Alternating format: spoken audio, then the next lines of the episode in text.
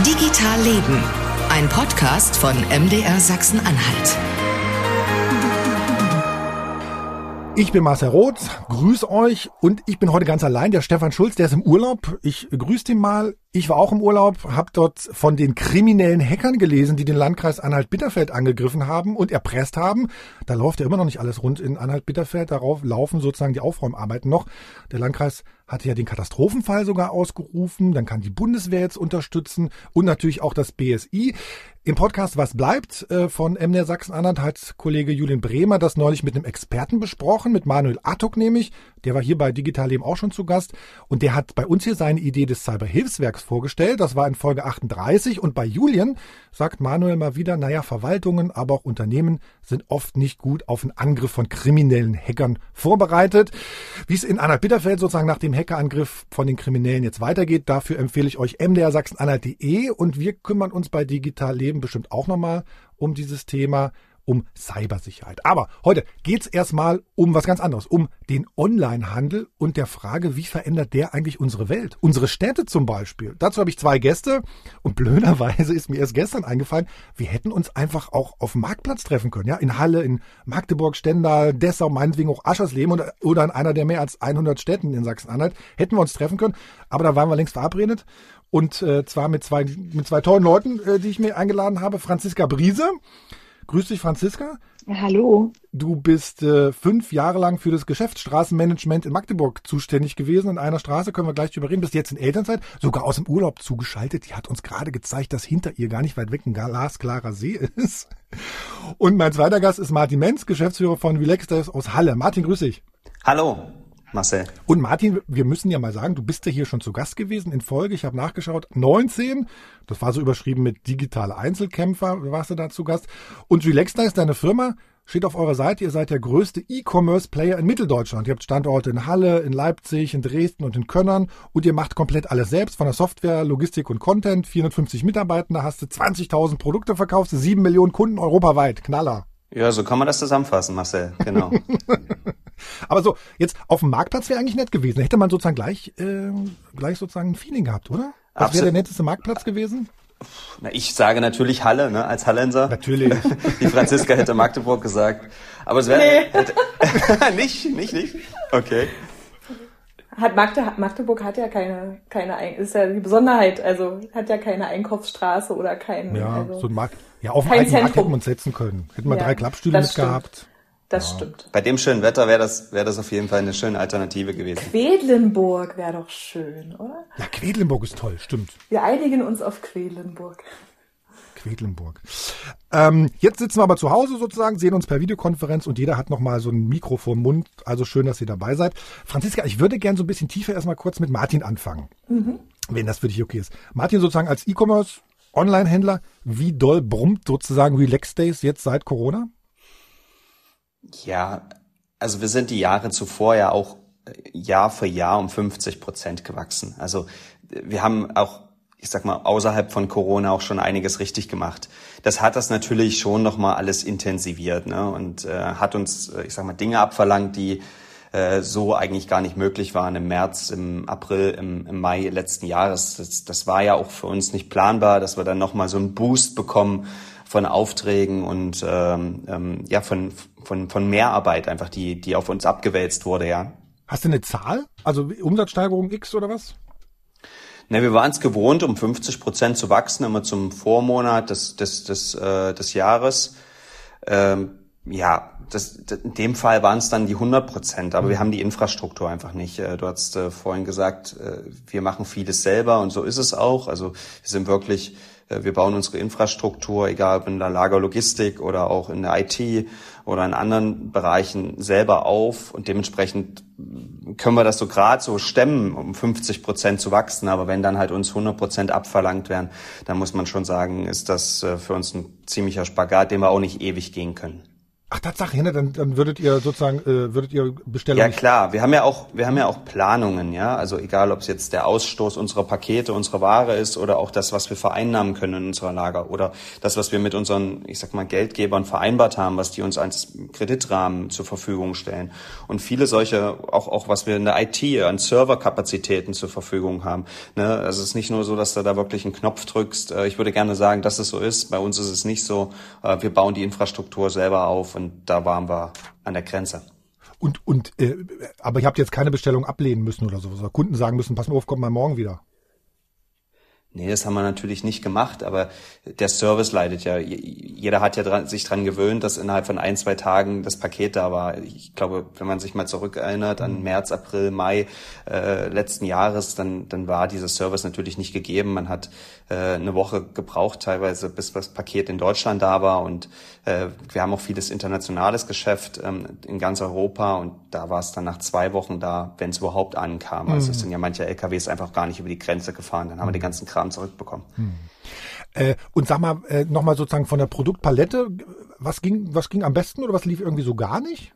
Naja, wir, wir sind ja im Haus Garten- und Freizeitsegment tätig und dadurch, dass die Leute nach Hause geschickt wurden, war das natürlich schon eine ganz gute Zeit für uns und sind wir natürlich mit dem Sortiment oder der, was wir vorhalten, mit den 20.000 verschiedenen Produkten sehr gut aufgestellt gewesen und bauen das auch in Zukunft weiter aus. Ähm, das hat sich jetzt übrigens, ich weiß nicht, ob ich es vorwegnehme, wieder ein bisschen relativiert. Äh, also wir merken sehr stark auch, dass jetzt im Juni, Juli, auch jetzt Anfang August die Leute wieder mehr ähm, ja reisen und, und, mhm. und wieder rausgehen, mhm. wieder wieder ähm, ja das das auch das, das, das Leben quasi außerhalb der vier eigenen vier Wände äh, nutzen und, und genießen und ja. Also jeder finde ich, find ich auf jeden Fall voll in Ordnung. Kannst auch mal Urlaub machen und, und weil alle Deutschen schon Hollywood-Schaukern jetzt haben. Äh, weißt du denn selbst, was du mal als letztes bestellt hast? Online? Ja, wir haben äh, auf dem Campingplatz so ein, so ein Adapter, äh, also um den Strom zu, ich, ich, ich kenne jetzt die Fachbegrifflichkeit da ja nicht, aber den Adapter, den musste ich nachbestellen, überhaupt um Strom zu bekommen auf dem Campingplatz, ja. Ich habe, ich kann auch sagen, was ich letzte gekauft habe, ist relativ unspektakulär ein Portemonnaie für meinen Sohn, äh, aber woran ich mich überhaupt nicht, partout nicht erinnern kann, was das erste war, was ich sozusagen online mal bestellt habe. Ja, tue ich mich auch schwer. Ist auf jeden Fall 20 Jahre her. Ja, oder? Oder noch länger im Zweifelsfall. Franziska, weißt du das noch?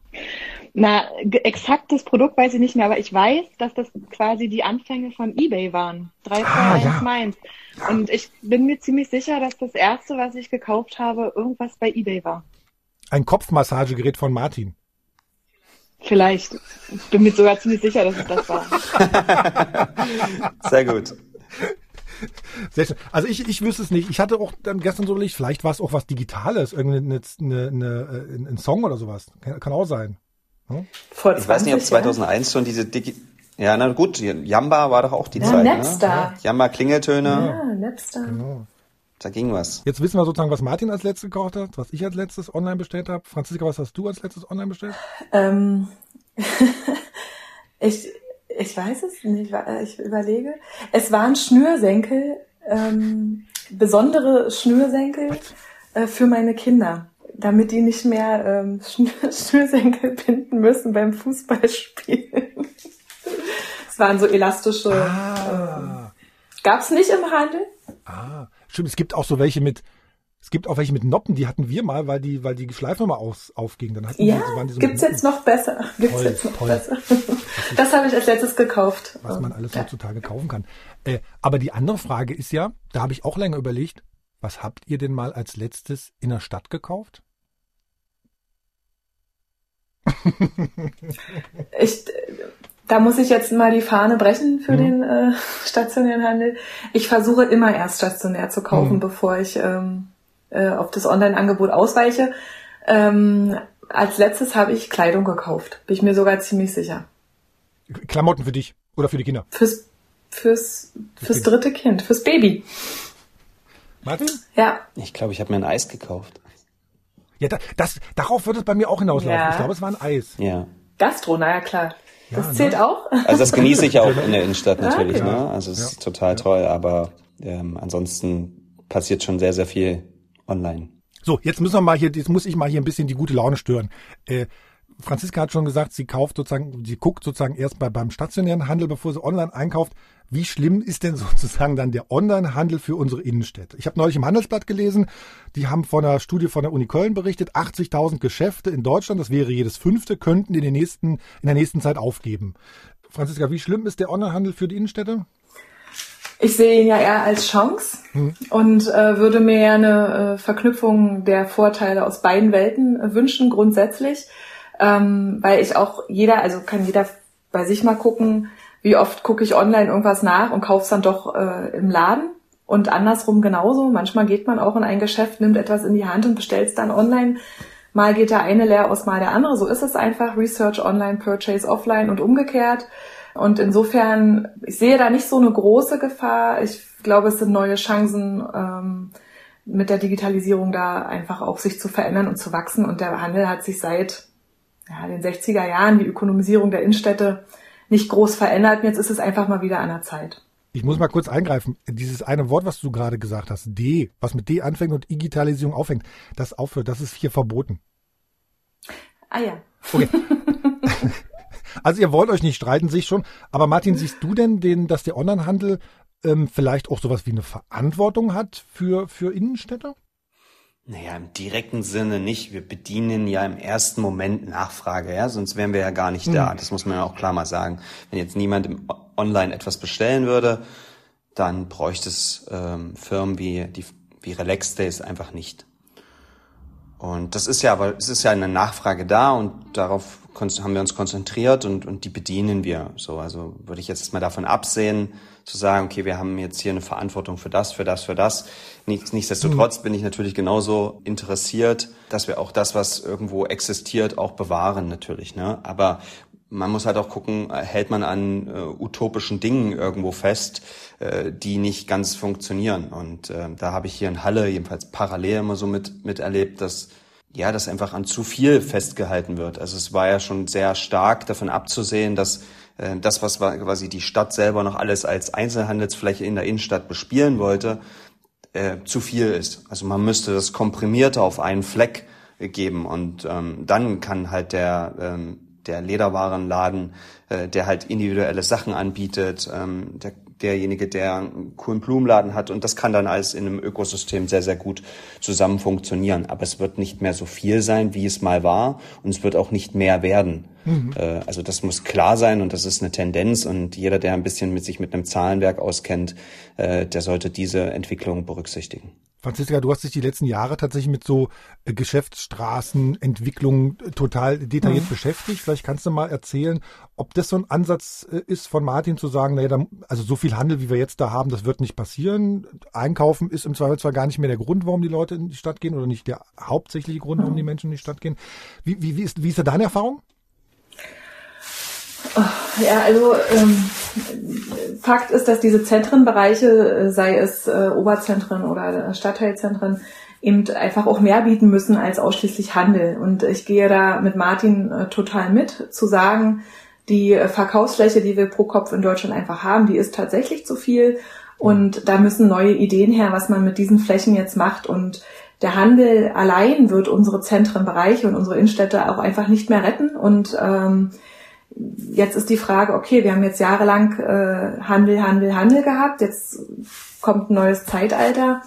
Ähm, wie geht man jetzt mit diesen leerstehenden Flächen auch einfach neu um? Und äh, ich sehe die ja auch nach wie vor, ich bleib dabei, sehe das als eine Riesenchance und äh, auch einfach mal wieder die Gelegenheit darüber nachzudenken, dass die Renditeerwartungen der Immobilienwirtschaft und der Bauwirtschaft auf eine andere Art und Weise erfüllt werden müssen oder eben auch nicht. Darüber muss man auch diskutieren. Und äh, warum nicht mal wieder ein Kindergarten im Zentrum oder ich sage riesengroße Ladenfläche kann keiner mehr bezahlen, will keiner mehr bezahlen. Ähm, warum nicht ein Tischtennisverein in der Innenstadt? Ja, nur mal als als eine Idee. Was ich ja jetzt komisch finde, wir haben noch nicht mal irgendwie 20 Minuten hier auf dem Tacho und wir sind uns eigentlich schon einig. Also wir können auch gerne noch ein bisschen streiten. Nee, nee, ich, ich finde, das zeigt ja eigentlich, wenn, wenn ich als jemand, der irgendwie da mal zwei Tage drüber liest und ihr, die euch sozusagen aus dem Handel, aus dem, aus dem, aus dem, aus dem E-Commerce kommt und, und Franziska, du aus, aus Entwicklung, so aus der Stadtentwicklung, wie kann das denn sein, dass wir sozusagen nach 20 Minuten eigentlich sagen, es funktioniert so nicht, aber Städte trotzdem, oder zumindest das ist mein Gefühl, äh, so weiter vor sich hin wursteln. Hm. Das verstehe ich nicht, weißt du? Meine These dazu, um hier mal ein bisschen für Spannung zu sorgen, äh, ist definitiv natürlich, dass auch sehr, sehr, sehr gute Leute immer in die Privatwirtschaft abwandern, ja. ja? Und die Leute, die ja sich am Ende sehr bequem machen wollen, natürlich dann vielleicht äh, in der Stadt dann sitzen. Ich will da jetzt gar nicht einzelne Personen irgendwie angreifen, aber ähm, es ist natürlich auch sehr, sehr bequem dort. Ne? Und wenn man sieht, äh, also man, man weiß ja eigentlich, was kommt. Mhm. Also es ist, da gibt es so viele Studien und die sagen eigentlich alle das, das Gleiche voraus. Und wenn du dann den, den Hand, die Handlung einer Stadt siehst, ist es natürlich viel zu wenig. Mhm. Sich, also man rennt immer der Entwicklung hinterher und der Abstand wird ja eigentlich immer, immer größer. Mhm. Und da blicke ich da halt auch mit, leider mit, äh, ja, also ich, ich meine, ich habe die Firma ja nicht gebaut, äh, weil ich immer irgendwelche Pläne geschmiedet habe und mich nicht hingesetzt habe, das umzusetzen. Und, und das müsste halt irgendwie äh, auch eine Stadt hinbekommen. Die muss halt mal ein bisschen in die Pushen mhm. kommen und, und, und die Dinge mal, mal losreißen. Und, äh, und da muss, da muss Konsens her und dann kann man halt eine Innenstadt auch äh, verändern.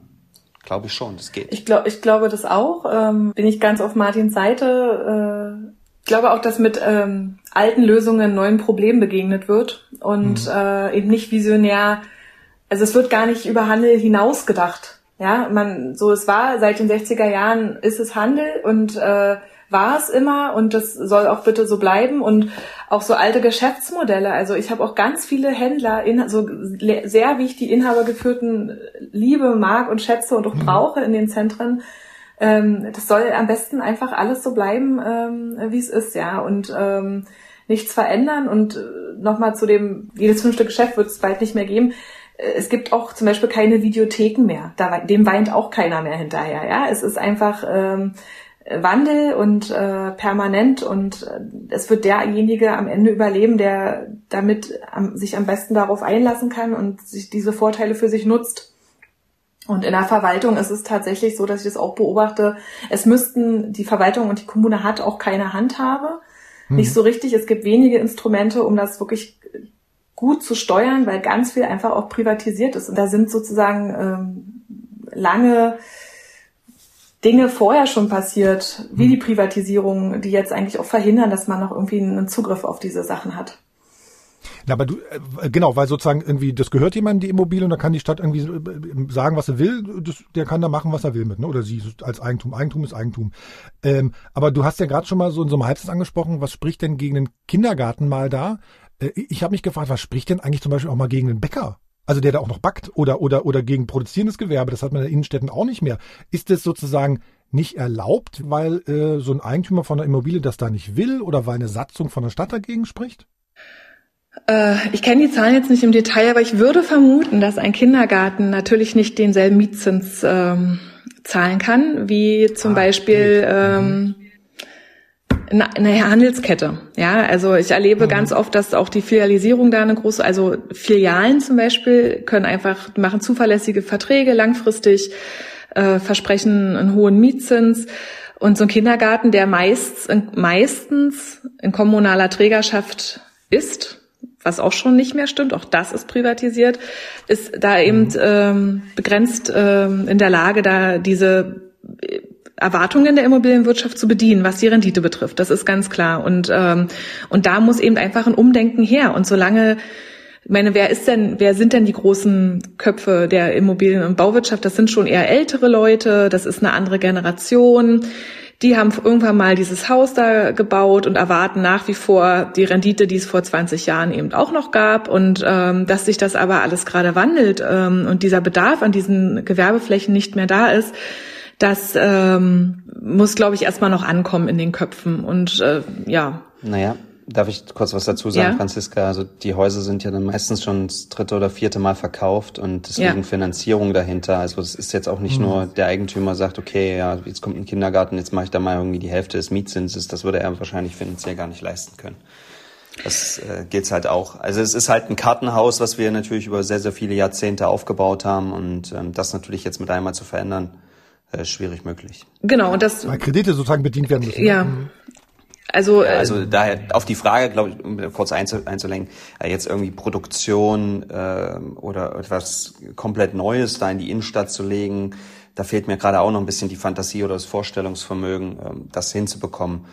Äh, ja. Ich habe ein paar Beispiele rausgesucht, können wir gleich mal drüber reden. Ich, ich äh, genau. Hm. Ich würde einmal noch mal kurz äh, so, so, so ein paar Analysesachen hier reinwerfen. Die, ähm, die Friedrich-Naumann-Stiftung, die hat gerade so eine kleine Studie veröffentlicht. Zukunft der Innenstädte heißt die. Die verlinke ich euch natürlich in den Show Notes, wie auch immer alle anderen Artikel zu, zu allen Sachen, die, über die wir hier sprechen. Ähm, und ich habe so ein paar Sachen mir mal rausgesucht. In dieser kleinen Studie steht natürlich das Übliche. Corona beschleunigt die Krise der Innenstädte, wissen wir alles klar. Aber da stehen zum Beispiel auch ähm, also fünf Gedanken, die bei mir so ein bisschen hängen geblieben sind. Pass mal auf. Also einmal einfach nur mal so zum, äh, um es mal anders formuliert zu haben, das fand ich ganz interessant. Äh, E-Commerce entkoppelt Handel vom Raum. Ne, also wir brauchen für den Handel eigentlich gar keine Städte mehr, wenn man es mal so überspitzt formuliert. Äh, zweiter Punkt, der hängen geblieben ist bei mir, Innenstädte sind stauanfällig wir wissen das eigentlich, aber man muss es, glaube ich, einfach mal formulieren.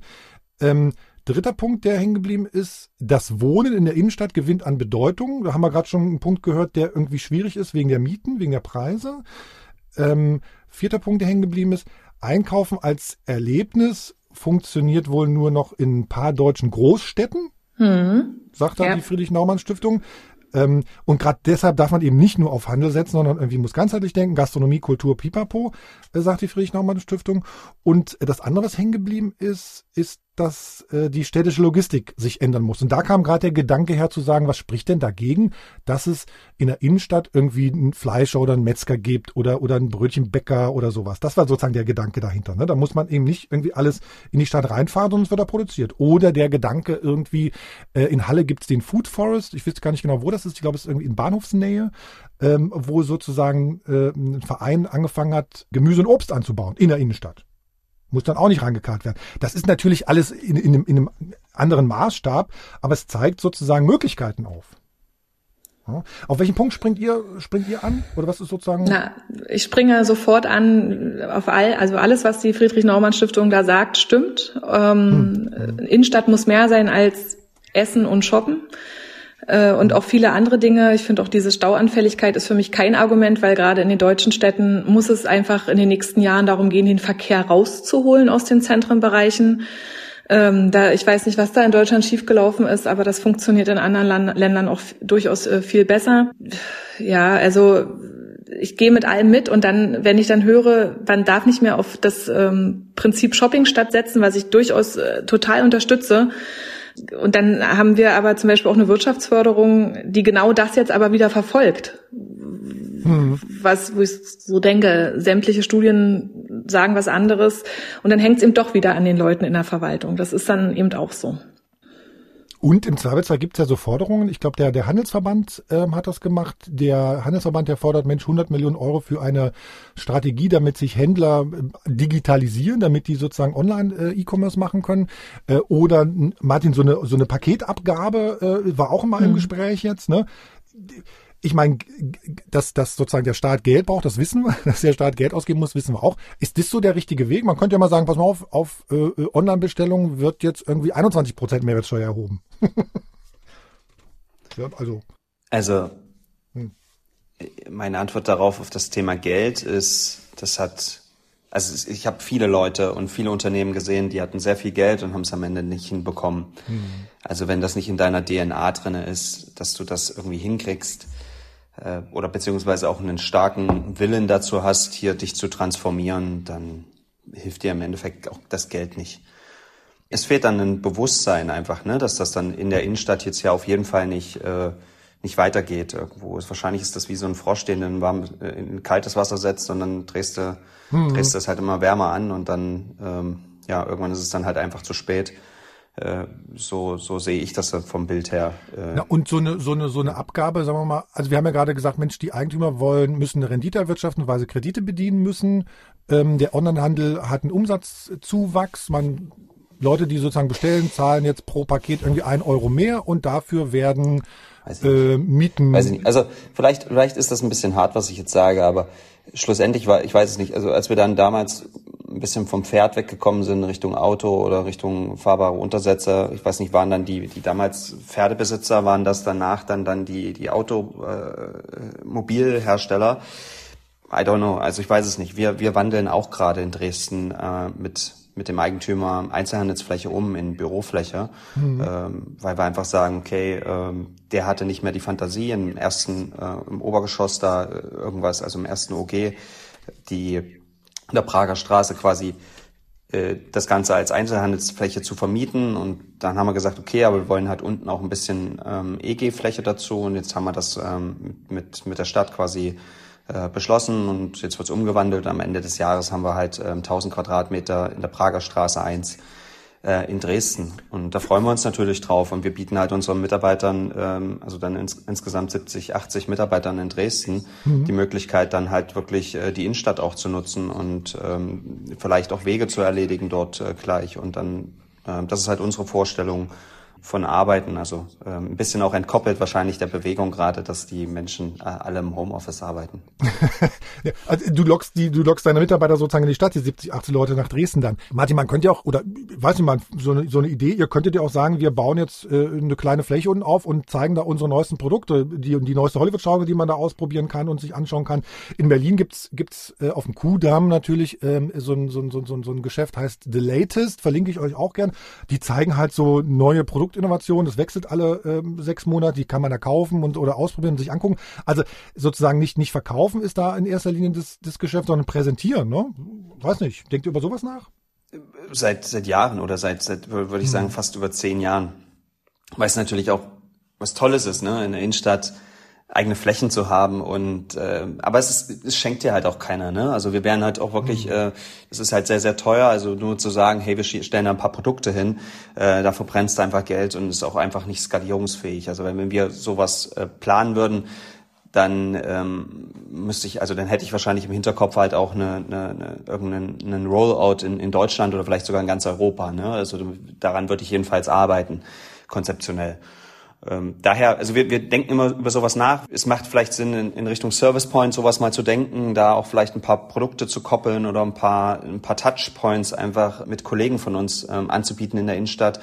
Aber es war halt einfach noch nie so hoch priorisiert. Äh, es war halt mhm. irgendwo, war, haben andere Dinge bei uns mehr gedrängelt in der Firma die letzten Jahre, als ähm, diesen Gedanken dann weiter zu verfolgen ich, ich will dich gar nicht drängen, nur als Idee. Hm. Nein, ich meine einfach, es waren einfach andere Punkte interessanter für uns, diese zu realisieren.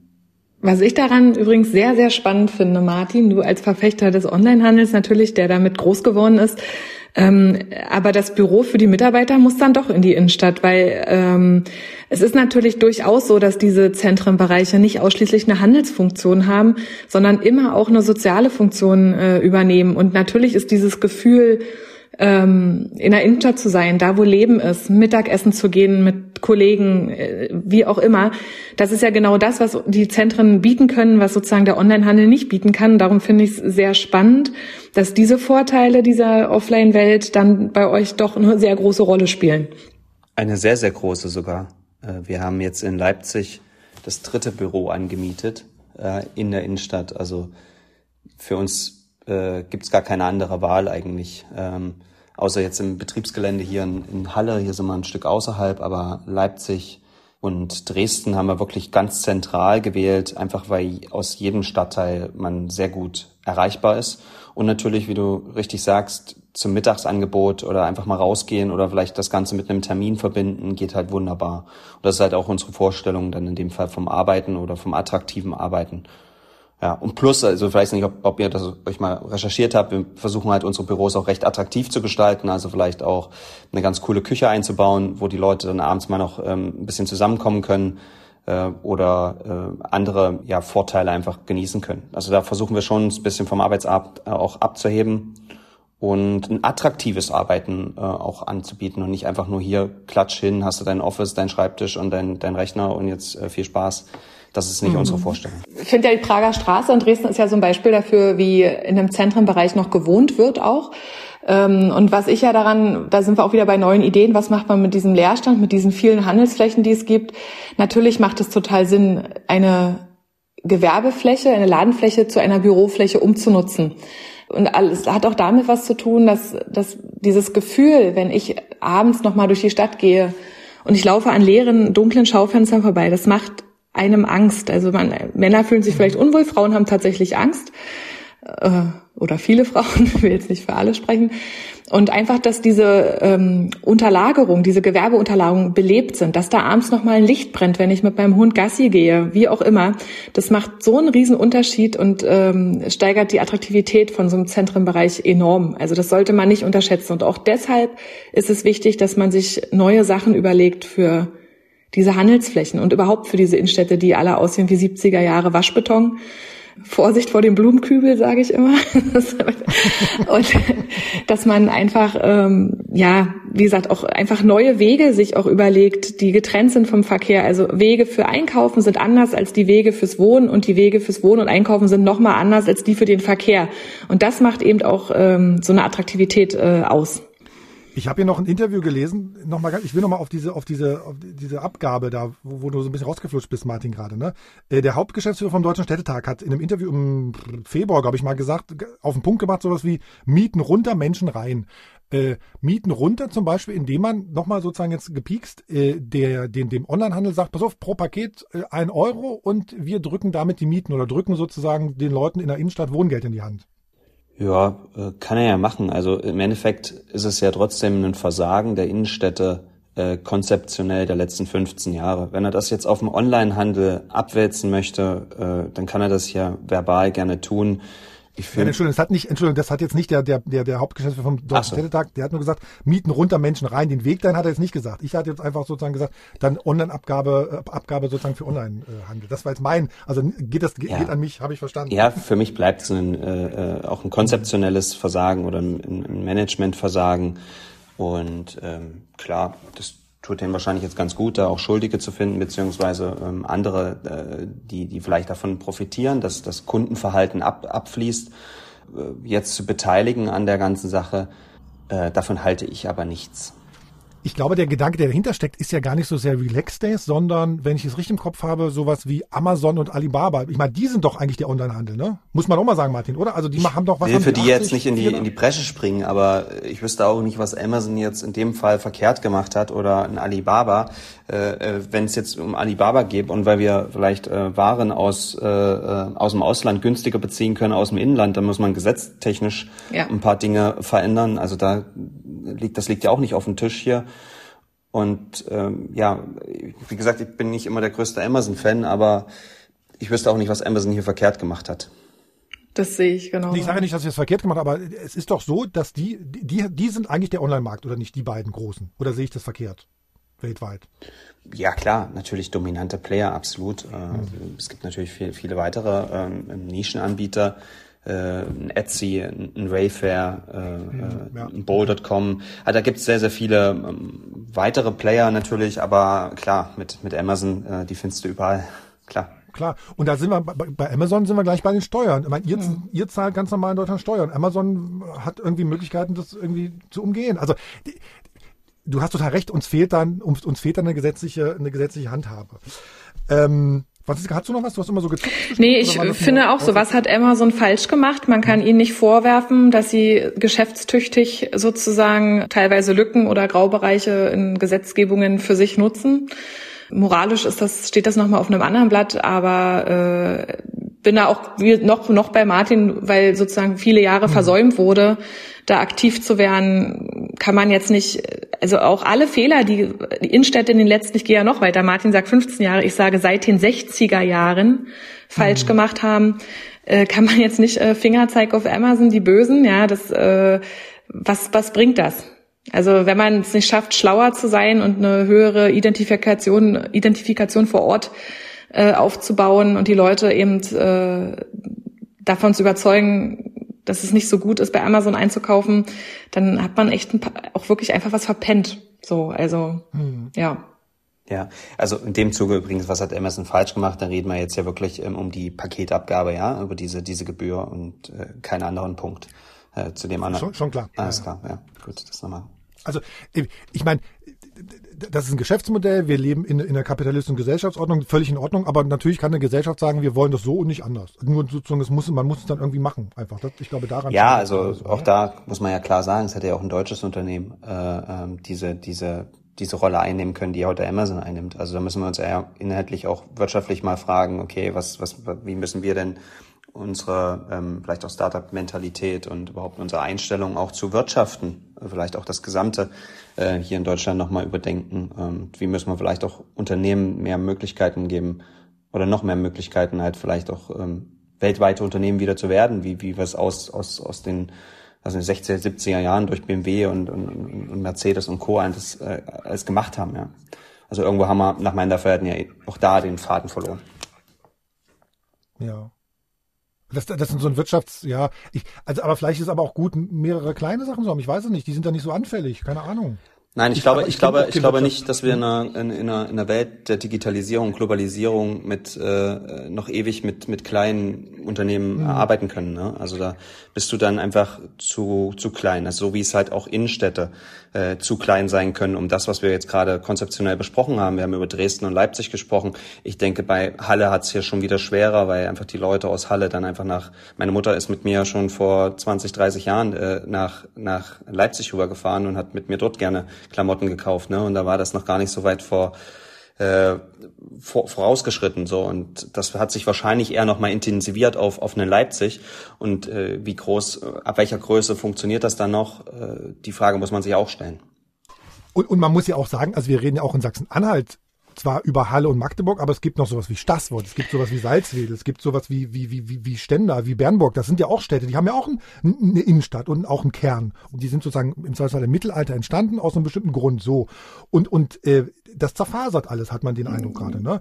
Ich würde ganz gerne mal ja. Na, es zerfasert äh, eigentlich nicht, weil diese kleinen, gerade diese kleinen süßen Innenstädte, die auch nach, wenn du sagst mittelalterlich, auch wirklich noch nach dem menschlichen Maß Stab gebaut sind, ja, in, der, in dem man sich zu Fuß bewegen kann.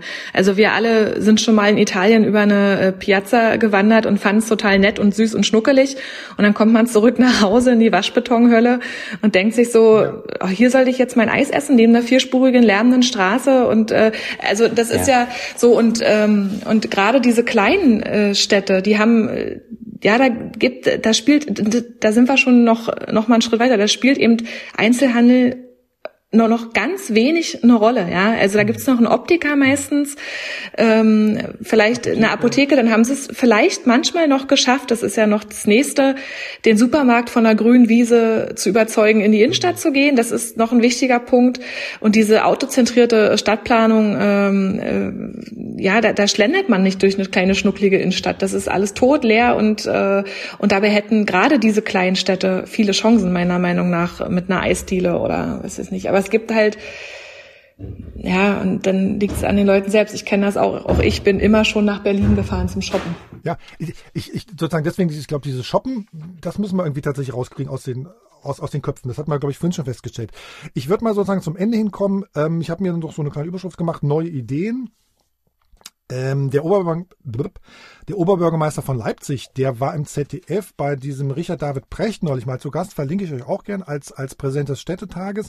Und der hat da erzählt von seiner Stadt, in der er geboren wurde. In Siegen ist es, Nordrhein-Westfalen. Ähm, dort hat die Stadt zum Beispiel das Warenhaus von Karstadt übernommen. Und jetzt finden da in einer Etage irgendwie Uni-Vorlesungen statt. Oder Seminare. Ne? Ähm, und gerade Stichwort Karstadt, die haben mir angekündigt zum lass mich nachgucken, ich habe es mir aufgeschrieben, zum Ende Oktober verschwinden irgendwie Karstadt, Kaufhof, irgendwie der Name. Ne? Und ähm, die, die, Firma, der, der diese Immobilien jetzt gehören, die wollen sozusagen da in den in manchen Warenhäusern sozusagen städtische Bürgerdienste anbieten, E-Bike-Stationen, Paketschalter, fangen irgendwie zuerst in Frankfurt, Kassel und Kleve an. Ähm, fast die Hälfte dieser, dieser Warenhäuser soll sozusagen vollständig neu ausgebaut werden. Und äh, in Kassel, das fand ich auch ganz interessant, haben die sozusagen so, so konzeptionell gesagt, äh, wir wollen die Kaufflächen ähm, auf den Kaufflächen verschiedene Services anbieten, verteilt über die Etage. Im Erdgeschoss zum Beispiel regionale Produkte. In der ersten Etage gibt es so zwei Schalter vom, vom Bürgeramt. In der vierten Etage so, so, so ein Pop-up-Gebrüder Grimm-Museum in Kassel, wie gesagt. Ähm, und im Parkhaus kann man dann demnächst auch Fahrräder unterstellen, reparieren lassen und E-Bikes laden und Ladesäulen für Elektroautos machen. Also ist das, wo es hingeht? Weil wir haben in Magdeburg so ein großes Warenhaus. Ich glaube, in Dessau gibt es auch sowas. In Magdeburg zwei? Nee, äh, nee ach so, K K nee, äh, Karstadt äh, gibt's eins, genau. Aber wir haben ja Karstadt gibt's eins, genau. noch den hm. anderen schlimmen Fall. Wir haben ja zwei Shopping Malls in der Innenstadt. Genau, das, genau. Und die Shopping Malls kommen auch noch dazu, genau. Also äh, den schlimmen Fall. Äh, ist, ist, aber ist das sozusagen was, wo, wo, wo eine Stadt sich viel mehr engagieren muss? Sind das so Ideen, wo er sagt, ach, das klingt ganz interessant, oder ist es auch nur so der letzte, wie sagt man, der letzte Nagel auf dem Sarg? Also ich finde, es funktioniert nur noch so. Also und all, all die Dinge, die du gerade aufgezählt hast, das sind genau Dinge, die über Einzelhandel hinausgehen. Und das ist meines Erachtens nach die Lösung. Also Kultur, Gastro, ob es ein Uni-Hörsaal ist oder eben der Kindergarten, ist am Ende egal. Alles, was sozusagen Spielplätze. Von mir aus auch einen tollen Spielplatz. Äh, alles, was Frequenz bringt, sozusagen, und urbanes Leben äh, in die Zentren bringt, ist für mich gut und da muss man noch über die Qualität äh, sprechen. Also auch Parkhaus in der Innenstadt in Magdeburg hat keine Fahrradstellplätze. Also mhm. äh, das an einem äh, internationalen Radweg entlang, ja. Also und mhm. ähm, auch nicht nur dafür, auch für die Anwohner. Aber das, es geht nur über dieses, was kommt nach dem Einzelhandel. Und das, da sehe ich dann genau das. Und da sind wir aber auch wieder bei dieser Privatisierungssache. Natürlich sollte die Stadt sowas auch zurückkaufen können, dürfen, müssen. Mhm um da überhaupt noch irgendwie eine Handhabe zu haben. Es gibt ja in Magdeburg auch, äh, da hatten wir kurz, äh, als wir telefoniert hatten, Franziska gesprochen, so die Idee, oder was heißt Idee? Äh, du kannst sozusagen in der Innenstadt jetzt mit einem Smartphone so virtuelle Dinos äh, angucken. Das haben irgendwie die Leute von 3D QR gemacht aus Magdeburg.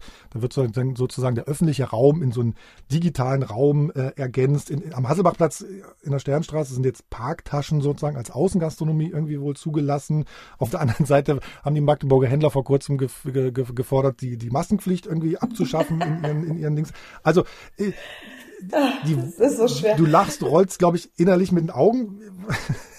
Tut, also woran liegt Also ich glaube, was, was bremst? ja, die Magdeburger Händler, die da die Abschaffung gefordert haben, sind nicht das Abbild der Magdeburger Händler. Das muss man einfach auch mal sagen. Hm. Ähm, es ist eine Generation, die da nach der Wende ähm, sehr erfolgreich gestartet ist mit Gastro, mit was, was auch immer, ja, und die da irgendwie noch so ein bisschen am Drücker ist. Aber da kommen eben auch junge Leute mit neuen tollen Konzepten nach und die haben sie, glaube ich, da nicht bei sich in der Interessenvertretung äh, mit dabei. Äh, was hast sorry, was hast du noch die achso, die Dino-Welt, ja. Erstmal eine süße Idee. Ich interessiere mich jetzt persönlich nicht so für Dinos, aber eine einzige Möglichkeit, das ist eine Möglichkeit, eine, ja, von noch vielen anderen, die auch noch mitgedacht werden müssen, da eben einfach Frequenzen zu generieren. Und ich habe durchaus Menschen dabei beobachtet, wie sie mit Smartphones und ihren Kindern durch die Innenstadt gelaufen sind und sich mit diesen Dinos da eben auch fotografiert haben.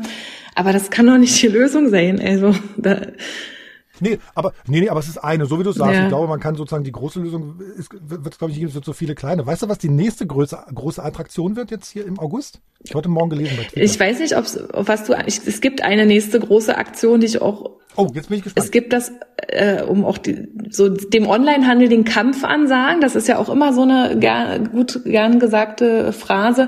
Das Offline-Shopping-Festival. Meinst du das? Nein. Nee, okay. ich nicht. Erzähle mal. Es gibt einmal im Jahr, ähm, die Idee finde ich auch ganz grund grundsätzlich erstmal gut, dass man sozusagen, dass sich die Einzelhändler in, der, in den Zentrenbereichen äh, zusammentun, aber auch leider nur in der Innenstadt, äh, nicht an den, äh, in den Zentr Stadtteilzentren. Ähm, und so ein Offline-Shopping-Festival mit Modenschau, alle haben Gesonder Sonderöffnungszeiten, es gibt ein kleines Säckchen hier, ein Konzert da. Aber das sind zwei Tage im Jahr. Ich, ich weiß nicht, was Finde ich sehr gut, aber die Idee. Wenn das funktioniert, können wir da Betriebsferien machen. Das, also Shopping noch mal so eine Geschichte auch. Ne? Meine Mutter, die ist auch nicht mehr die Jüngste, die wollte sich neulich Schuhe kaufen, hat ein schönes Paar entdeckt, leider nicht in ihrer Größe, es war in der Filiale eines großen Schuhhändlers und dann sagt die Frau in der Kasse, na, die können sie online bestellen. Wo ich dann hinterher dachte, sag mal, warum sagt denn die nicht, wir bestellen die, das kommen sie morgen wieder? Ja. Das ja, verstehe ja. das verstehe ich dann auch nicht, ne? Nee, aber Franziska, ich hatte, ich hatte eher eine technische Idee, die mich heute Morgen begeistert hat. Wir sind ja hier im, im Podcast Digital Leben ab Mitte August, habe ich gelesen, soll zwischen der Sternstraße und dem Stadtpark ein autonomer Bus fahren. Im Probebetrieb von der Uni Magdeburg, ein Forschungs, Forschungs äh, Ach, von Herrn äh, äh, Zadek. Mhm. Genau, die auch im Harz schon in Stolberg äh, unterwegs sind. Ja. Diese kleinen, ist doch Knaller. Da, also, also dafür lohnt sich doch auch mal in die Stadt zu fahren. Also zumindest dann Richtung Sternstraße und dann in, in Stadtpark. Gut, da bist du, Shopping hast du dann nicht so. Ja, aber das, also da, wir müssen, finde, Magdeburg ist super, finde ich erstmal super, zumindest dass Magdeburg da definitiv äh, vorreitermäßig positiv äh, sich da besetzt sozusagen mit dem Thema. Auf der anderen Seite haben wir ganz andere, äh, also alleine der Städtebau in Magdeburg, der sozusagen die Innenstadt, die hm. sich einfach so weit zieht in zwei Richt Himmelsrichtungen. Hm. Es gibt keine hm. gefasste räumliche Innenstadt sozusagen. Ja, ob ich jetzt dafür extra in die Innenstadt fahre, ich glaube nicht. Ich glaube, der Martin würde das auf jeden ja. Fall machen, ein autonomer Bus da mal einsteigen, natürlich. Vielleicht ist das so ein Männerding. Aber auf der anderen Seite, was wir auch gar nicht bedacht haben, sind diese ganzen Klimasachen. Ne? Die fangen jetzt, äh, äh, es gibt keine Grün, auch nicht im Zweifelsfall in Magdeburg groß in der Innenstadt. Ne? Das gehört auch noch dazu. Dafür bauen sie jetzt sozusagen diesen Tunnel. Kannst du ganz durchrasen von einer Ende zum Stadt zur anderen. Genau, man kann richtig durch die Innenstadtautobahn, ist genau. es ja dann, durchrasen. Genau, genau. ist richtig. Ähm, ja. So, jetzt haben wir drüber geredet, vor welchen Herausforderungen stehen Innenstädte. Ich würde, Martin, zum Schluss nochmal gern auf dich gucken. Vor welchen Herausforderungen steht denn so sozusagen der Onlinehandel? Weil ich habe immer so, zumindest liest man das dann so, ob das am Ende stimmt, weiß ich auch nicht. So Sachen wie, wie, wie gefährlich oder wie wichtig wären denn so andere Shoppingkanäle so auf Social Media? Irgendwie Facebook, Instagram, TikTok, WhatsApp, tralala. Äh, ist das, ist, siehst du das sozusagen als, ich will nicht sagen als Bedrohung oder siehst du das als eigenen Kanal? Seid ihr da aktiv? Wollt ihr da aktiv werden? Also wir sind, wir sind dort schon aktiv. Äh, also ich würde jetzt erstmal sagen, der, äh, diese Social Media Channels, Instagram, Facebook, die sind ja dafür da, um sich erstmal auszutauschen. Also es ist jetzt nicht der, der, der, erste Gedanke, okay, ich bin da, weil ich shoppen möchte. Ja? Ähm, aber klar, bewegen sich natürlich äh, wirklich sehr, sehr viele Massen von, von, von, von Leuten, Menschen, Zielgruppen, äh, die für uns super attraktiv sind und wo wir auch äh, schauen, wie können wir äh, unser Angebot äh, von Relax Days äh, für sie attraktiv machen. Also dort sind wir, sind wir mit, mit Kollegen äh, mit unseren Bereichen äh, dran, das zu verbessern. Da müsste ich jetzt mein, im Detail meinen Kollegen fragen, aber wir, wir sehen das natürlich und, und wir wollen mhm. diese, diese Crowd natürlich irgendwo erreichen, ne? ganz klar. Also dass man sozusagen per, per, per Klick dann auch bei, bei Instagram ja. oder sowas Ja, also ich persönlich, jetzt hm. äh, persönliche Meinung ist halt nur wirklich noch die Frage, okay, der große Teil ist halt immer auch noch äh, sehr nachfragegetrieben. Ja? Also ich mhm. gehe auf irgendeine Plattform, wo ich weiß, hier kann ich etwas kaufen und dann kaufe ich es. Ne? Und ähm, das andere sind natürlich eher so vielleicht auch Gelegenheitskäufe, die wissen vielleicht noch gar nicht, dass sie das brauchen oder sie informieren sich gerade noch und dass man sie in diesem Funnel noch viel, viel früher abholt.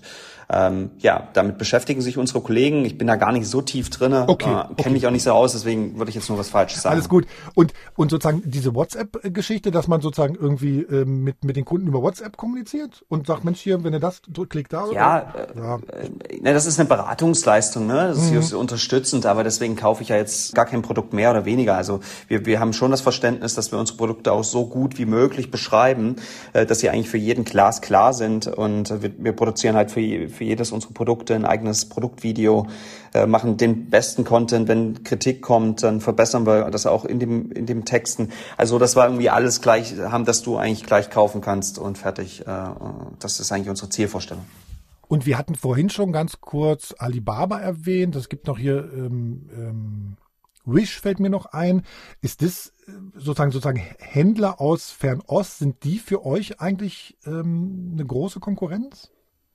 Ja, ist, ist, ist schon seit, sie sind da seit 15 Jahren da schlussendlich, ne? Also das machen, das, die, die verkaufen genauso Produkte und da kann man auch mal wirklich Glück haben, äh, dass das gut klappt. Äh, es ist halt, äh, ich bin ja schon der, der Meinung, dass man halt einfach eine Infrastruktur in Europa braucht mhm. und aufbauen muss. Äh, das tun wir als Relax Days und äh, ja, der Ursprung vieler Waren natürlich äh, kommt aus Asien.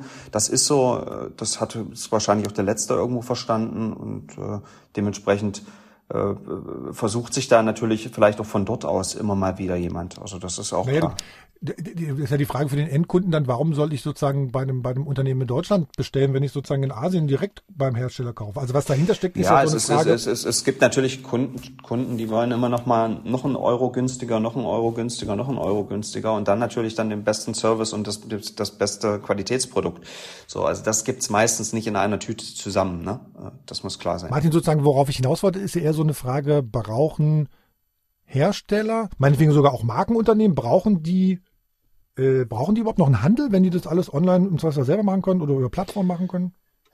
Ja, es wächst ja immer weiter zusammen. Also das tun wir ja auch. Ne? Durch unsere, ich sag mal, Digitalisierungsmaßnahmen, durch unsere ähm, Softwareentwicklung versuchen wir die Dinge natürlich miteinander zu vernetzen. Also das, was es früher an, an, an den ganzen Ketten gab, also vom Hersteller zum zum Importeur, zum Großhändler, zum, äh, zum, zum Händler, zum Einzelhändler. Ähm, das, diese ganze Kette gibt's natürlich nicht mehr. Das schrumpft immer weiter zusammen und ähm, da versuchen natürlich auch äh, die Marken, äh, wie wir auch als Relax Days, direkt an den Kunden ran zu kommunizieren. So gut das natürlich auch möglich ist. Ne? Also große amerikanische Plattformen, die wir vorhin schon besprochen haben, äh, ja, die, die lassen dann teilweise natürlich auch nur einen gewissen Touchpoint zu. Ne? Da können wir das Produkt präsentieren, ähm, aber haben jetzt nicht so eine ganz, ganz große Handhabe, äh, wie wir äh, äh, quasi den direkten Kontakt zum Kunden suchen. Ne? Und über andere Plattformen, über die eigenen, über den eigenen Shop ist das dann schon wieder viel mehr möglich. Franziska, mir fällt gerade ein, hast du uns vorhin eigentlich erzählt, was du äh, in, in der großen Dieshofer Straße eigentlich alles gemacht hast und woran es da gehapert hast? Das heißt, da bist du drüber weggeflutscht, ne? Ach, es ist so komplex, wir könnten, glaube ich, noch drei Stunden miteinander äh, sprechen.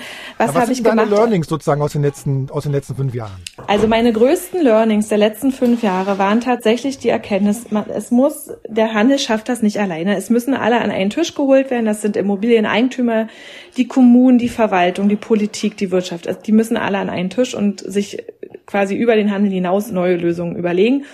Und eben meine Learnings ist, ist leider auch, dass sozusagen nach wie vor, was ich vorhin auch schon mal gesagt habe, neuen Problemen mit alten Lösungen begegnet wird. Also mhm. diese Mühlen der Verwaltung malen einfach langsam. Also es ist so Tip-Tap-Schritte und ich habe auch viel erreicht. Und was ich gemacht habe, war eben genau das, diese Zentrenbereiche in ihren sozialen Funktionen zu stärken. Also mit dem, was macht so ein Zentrenbereich aus? Und das ist eben Menschen treffen auch, ein Eis essen gehen mit den Kollegen, mittags mal irgendwie draußen sitzen und ähm, sich einen schönen Kaffee trinken, wie auch immer.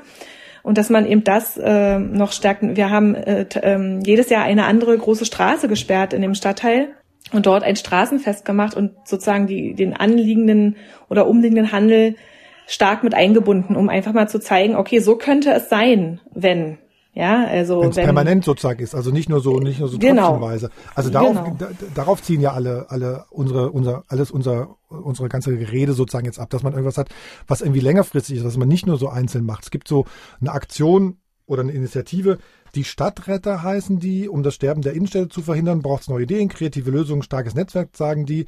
Da ist leider aus Mitteldeutschland nur eine kleine Stadt in Thüringen dabei, die sozusagen ihr kommunales Immobilienportal da irgendwie vorstellt. Also es fehlt, glaube ich, auch noch ganz viel an so Best Practice Beispiel, ne? Nee, eigentlich nicht. In Deutschland, nicht nee, oh. eigentlich gibt es gibt ganz viele Best Practice Beispiele, aber kommt immer darauf an, wer das auch dann als Best Practice bewertet. und, und auch wahrnimmt. Na, dann sag mal, dann sag doch mal, dann, so, pass auf, dann gibst du jetzt Franziska Martin und mir jetzt einen schönen Tipp. Welche Innenstadt müssen wir uns jetzt demnächst mal angucken? Im, unbedingt Kopenhagen. Kopenhagen. Kopenhagen. Ja, Kopenhagen ist für mich alles, was, was, worüber wir jetzt hier gerade noch diskutieren, hier jetzt wir, wir drei und dann aber auch in Deutschland und äh, wie auch immer schon umgesetzt. Martin, dann sind wir in Kopenhagen verabredet. Ich hatte ja noch eine deutsche Stadt irgendwie vor Augen, Franziska. Ähm, das war auch meine Hoffnung. Es äh, fällt also nicht in der in dem Ausmaß. Ich kenne jetzt auch nicht jede deutsche Innenstadt. Ja, das muss ich sagen. Es gibt durchaus Innenstädte, die setzen einige Sachen besser um als andere und haben dadurch einen Standortvorteil, wie auch immer. Ähm, oder es gibt Innenstädte, wo wir sagen, okay, da fahre ich gerne hin zum Einkaufen. Auch ich fahre gerne nach Leipzig, weil es da eben muss ich nie aufpassen, dass meine Kinder von irgendwelchen äh, Autos umgefahren werden in der Fußgängerzone, wie auch mhm. immer, ja. Ähm, aber ich finde, dass Kopenhagen schon ganz, ganz, ganz viel richtig macht. Und zwar seit, seit sehr vielen Jahren und das auch sehr bewusst. Und das, was die da heute haben, ist kein zufälliges Ergebnis. Das ist gesteuert, politisch gewollt, äh, in der Verwaltung unterstützt und, ähm, und allen geht's gut. Dann müssen wir uns also in Leipzig. Eine deutsche Stadt fällt mir, also weiß ich sehr nicht. Gerne.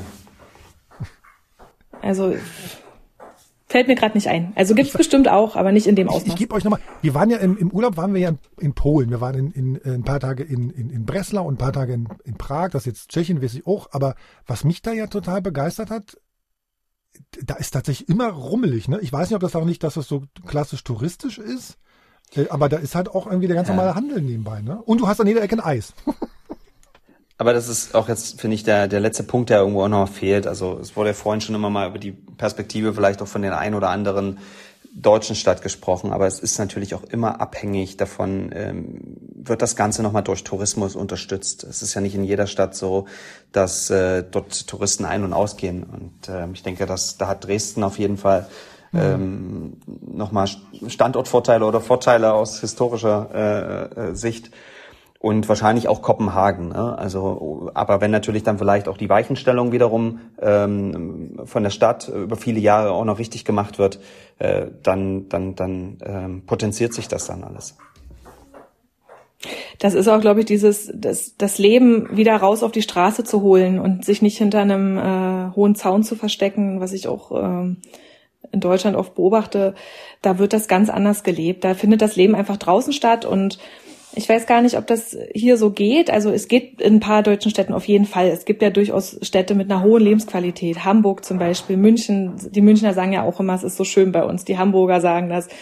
Und da geht es darum, eben einfach Plätze und Orte zu schaffen. Und wenn man attraktive äh, Plätze mit hoher Aufenthaltsqualität äh, schafft, durch, weiß nicht, gibt's ein Wasserspiel, kein, keine Ahnung, eine Skatestrecke, dann kommt der kleine Eis- und Kaffeeladen von ganz alleine und dann als nächstes dann vielleicht auch der Bäcker und dann vielleicht auch, ja, also das ist ja so draußen leben. Das Leben zwischen den Häusern, sagen mhm. wir dazu immer. Ja, also dass es eben nicht nur von innerhalb eines Hauses gedacht wird, sondern dass eben auch wirklich zwischen zwei Hauskanten das Leben auf der Straße auch stadtplanerisch mit geplant wird. Also auch schon von Architekten, auch schon von den Planern, wie auch immer. Es spielt eine große Rolle, wie breit der Fußweg ist in einer Fußgänger oder nicht mal Fußgängerzone, aber entlang einer Straße. Mhm. Kann mein Kind da mit dem Laufrad sicher langfahren oder habe ich die ganze Zeit Angst, dass es aus Versehen auf die Fahrbahn gerät und ich habe Stress, dann kann ich da nicht einkaufen. Es ist einfach so. Und in der Innenstadt und, äh, müssen aber dann auch Leute wohnen. Ja, das ist in Deutsch, in europäischen Städten, da sind, haben wir einen Vorteil. Das ist in Amerika gibt's ja ganz klar diese Central Business Districts. Ja die nach 18 Uhr, nach 20 Uhr einfach tot sind, äh, sieht man ganz gut äh, am Beispiel Berlin, äh, die neue po äh, Berliner Mitte, der Potsdamer Platz, da ist genau das passiert. Mhm. Ja, also die Wohnungen, der wenige Wohnraum, den es dort gibt, der ist nicht bezahlbar, der gehört irgendwelchen russischen Oligarchen oder irgendwelchen mhm. Scheichen aus Dubai, die da ihren Sommersitz haben. Die, das ist ein Zentrenbereich, der ist tot nach 20 Uhr. Ja, da willst du nicht hin. Tagsüber brummt's da mit den Büros und dann war's das. Und da gibt's aber in Dresden, wie gesagt, und auch in Magdeburg den Vorteil, ähm, ich weiß nicht, wie es in Dresden ist, in Magdeburg, äh, ähm, da gibt's die ganz, den ganz tollen Umstand, äh, dort gibt es viel Wohnen und die gesamte Gewerbeunterlagung, ich, oder die, der Großteil der Gewerbeunterlagung in der Innenstadt gehört eigentlich der Stadt. Die könnten also den Branchenmix ähm, sehr gut äh, steuern. Den ganzen breiten Weg runter meinst du, ne? Oder, oder von Gerichstraße? Auch ne? bis zum Hassel, vom Uniplatz mhm. bis zum Hasseler Platz sind ein Großteil der Ladengeschäfte in städtischer ja. Hand über die Wohnbau. städtische ja, ne? Wohnungsbaugenossenschaft. Ja. Onlinehandel und unsere Städte, was passiert da gerade, was müssen unsere Städte machen, vor welchen Herausforderungen steht der Onlinehandel, haben wir gesprochen oder habe ich gesprochen äh, mit Franziska Brise und Martin Menz. Also es, es ginge vieles, lerne ich. Das ist ja auch schon mal was. Äh, Franziska Brise, sozusagen Expertin für ja Geschäftsstraßenentwicklung. Gerade in Elternzeiten, was machst du danach? Wie, wie, wie, oder nee, wie ist eigentlich deine Berufsbezeichnung? Wie nennst du dich, wenn du deinen Eltern Ja, ich bin, nennt sich wirklich Geschäftsstraßenmanagerin. Ja? und ich bin eigentlich Diplom-Medienwirtin, ähm, also eigentlich Journalistin. Äh, mhm. Und ähm, habe viel Marketing gemacht und natürlich ist auch dieses Geschäftsstraßenmanagement auch immer ein Standortmarketing. Äh, und aber über die vielen Jahre, die ich jetzt in einem Architekturbüro arbeite ähm, und äh, Weiterbildungen besucht habe, bin ich sozusagen auf dem Bereich der Stadtentwicklung mittlerweile auch ganz firm. Nach der Elternzeit gehe ich auf jeden Fall zurück in das Büro. Ins Architekturbüro. Franziska, Ins Architekturbüro, genau. Genau. Und Martin Menz, Geschäftsführer von Relax Days. Ich danke dir. Oder hast du noch willst du noch was der Welt noch mitteilen, Martin, was wir noch wissen müssen über dich oder Relax Days jetzt? Nein, heute nicht. Vielen Dank, Martin. ja, Martin, ich danke auch. Dank. Ich danke euch. Ich empfehle euch auch noch äh, den Podcast äh, Was bleibt, der irgendwie das Wichtigste immer jeder Woche zusammenfasst, hier über und aus Sachsen-Anhalt und der analysiert das. Uns erreicht ihr jederzeit per E-Mail digitalleben.mdr.de. Weitere Kontaktmöglichkeiten, Sprachnachrichten etc. findet ihr wie immer in den Show Notes und da findet ihr auch eben entsprechend alle Links und auch noch einen, äh, einen kleinen Film, den ich bei beim ZDF bei Aspekte gesehen habe, in dem es auch sozusagen um äh, die Stadt der Zukunft geht. Ich bin Marcel Roth, wünsche euch alles Gute, bis dahin. Tschüss. Ein Podcast von MDR Sachsen-Anhalt. Digital Leben.